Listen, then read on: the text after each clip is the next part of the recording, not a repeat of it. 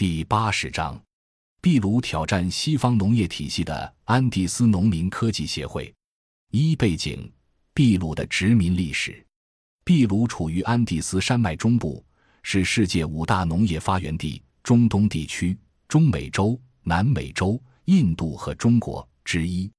安第斯人的农耕文化有着约一万年的历史。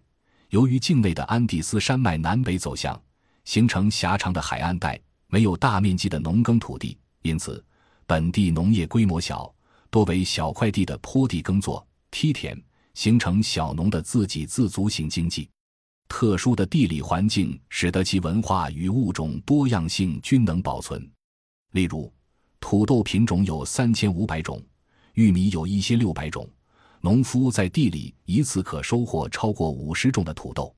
西班牙人到达中美洲后，便一路向南，于一五三二年到达秘鲁。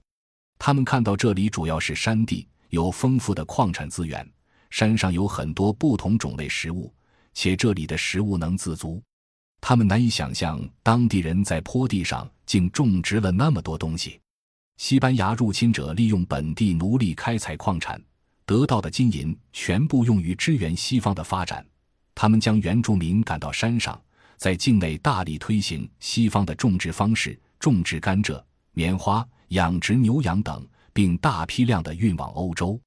殖民者对当地人的剥削与奴役长达三百多年。即使如此，由于安第斯山脉的保护及坡地耕作的特点，原住民仍能够自给自足，保持种植的多样性。让文化得以延续。二十世纪初，秘鲁境内建起了第一所农业大学，聘请了比利时来的老师，教授的是如何种植欧洲需要的产品，如甘蔗、棉花以及牛羊的养殖。而当地大地主雇佣无地农民或使用农奴进行生产。二十世纪中期，西班牙殖民者离开秘鲁，名义上转为共和国，但仍沿用留下来的政治、经济及教育体系。并以新的形式出现。二现状：现代教育的缺陷。西班牙人的到来不仅带来了西方科技，更重要的是带来了欧洲的文化，并与当地的印加文化发生碰撞。不仅如此，通过与当地人的婚配，混血人口的比例占了多数，纯血统的原住民只占人口总数的百分之十五至百分之二十，在墨西哥亦是如此。二十世纪初期。境内的农业大学将西方的农业体系推广到了秘鲁。二十世纪五十年代，伴随着发展项目的引进，特别是绿色革命的到来，种子改良、农药化肥的使用等配套技术被引进到秘鲁的中部。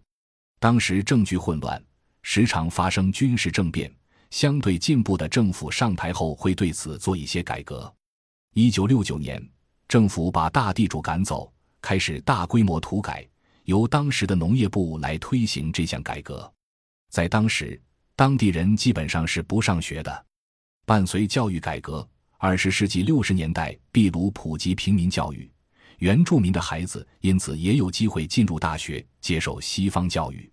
这些孩子在大学接受完优越的西方教育和一些革新的观念后，就受聘于政府，回到自己的社区工作，但推行的都是与当地情况不吻合的农业政策。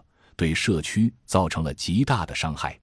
他们大学期间放假回家，看父母那样种地，就说太落后了。父母于是就把地交给孩子做实验，结果发现孩子更没用，什么都没学到，还花了那么多钱，便觉得读大学无用。例如，当地有着悠久的农耕文化，原住民会根据天象播种，而现代农业却完全不考虑这些。老人们说。当地的传统，在新月时节种下去的土豆虽可收获，却不能留种，这是回到社区的孩子不能相信的。但当他们亲自种植后，所得到的结果让他们自己也受到打击。这则启发人们要懂得尊重传统的做法。二十世纪七十年代，很多 NGO 推动农业发展项目，鼓励农民按照西方的种植模式，即大量依赖拖拉机改良种子。化肥和农药去种植，当时政府还有补贴。到八十年代的时候，政府不再补贴，农民要自己去银行贷款并承担风险。起初收成很好，但因所有人都这样做，导致农产品价格下降，受到市场的无情打击。许多农民因此负债，甚至变卖土地，成为无地农民。三觉醒与实践，秘鲁很多曾参与推动绿色革命的农业专家，雄心勃勃地想要让农民过上好日子，结果反而让农民负债累累。因此，一些人离开城市和原来的岗位，重新回到社区，向老人和种田能手学习，聆听他们讲述农耕的具体操作和生活的每一个细节。一般的科学家最不善于的就是倾听，只知一味教化无知的农民，所以农业专家要下乡考察确实有些困难。起初，社区的人也不理解，甚至怀疑和嘲笑回乡的人，把他们看作失败者。但这些人还是坚持了下来，因为他们看到了不一样的希望。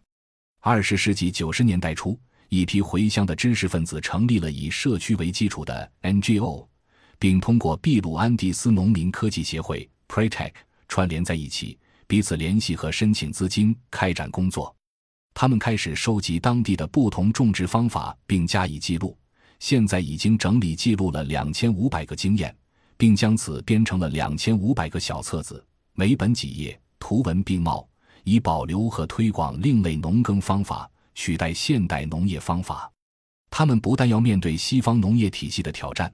同时还要面对自然的挑战，例如当地白天温度可达三十九摄氏度，而夜晚可达零下十几度。如何向祖辈学习克服自然条件的困难，成为他们摸索的方向。将不同实践经验总结后，Pretec 设立了一个关于安第斯农业的课程，并与大学合作，给大学教农业的老师开了一门硕士课程，还颁发文凭。这真是难以置信。西方模式的大学竟允许他们的传统农业技术课程登上大雅之堂。至1994年，本土 NGO 提出的课程基本结构主要以安第斯社会与抗衡西方现代化思潮为重心。从1990年到1999年，共办了十届培训，每届大概十二三人，共有一百二十杠一百三十人毕业。同一届的学员都非常亲密，年龄在二十到五十岁之间。以三四十岁的人居多，因为此年龄段的人有一定的人生经历。招收的学员主要来自 NGO 组织、政府或其他对传统农业感兴趣的人，志同道合者走在一起，或走在一起而志同道合。此时期的培训是文凭课程，虽然附在大学课程体系之中，但仍不算正规课程。在2002至2005年，课程有些修改，同时延长了一学期。改为正式的硕士课程，共开了四次。硕士生中比较好的有九个是大学教师，其中三个已经完成毕业，并尝试将所学渗透到他们的日常教学中。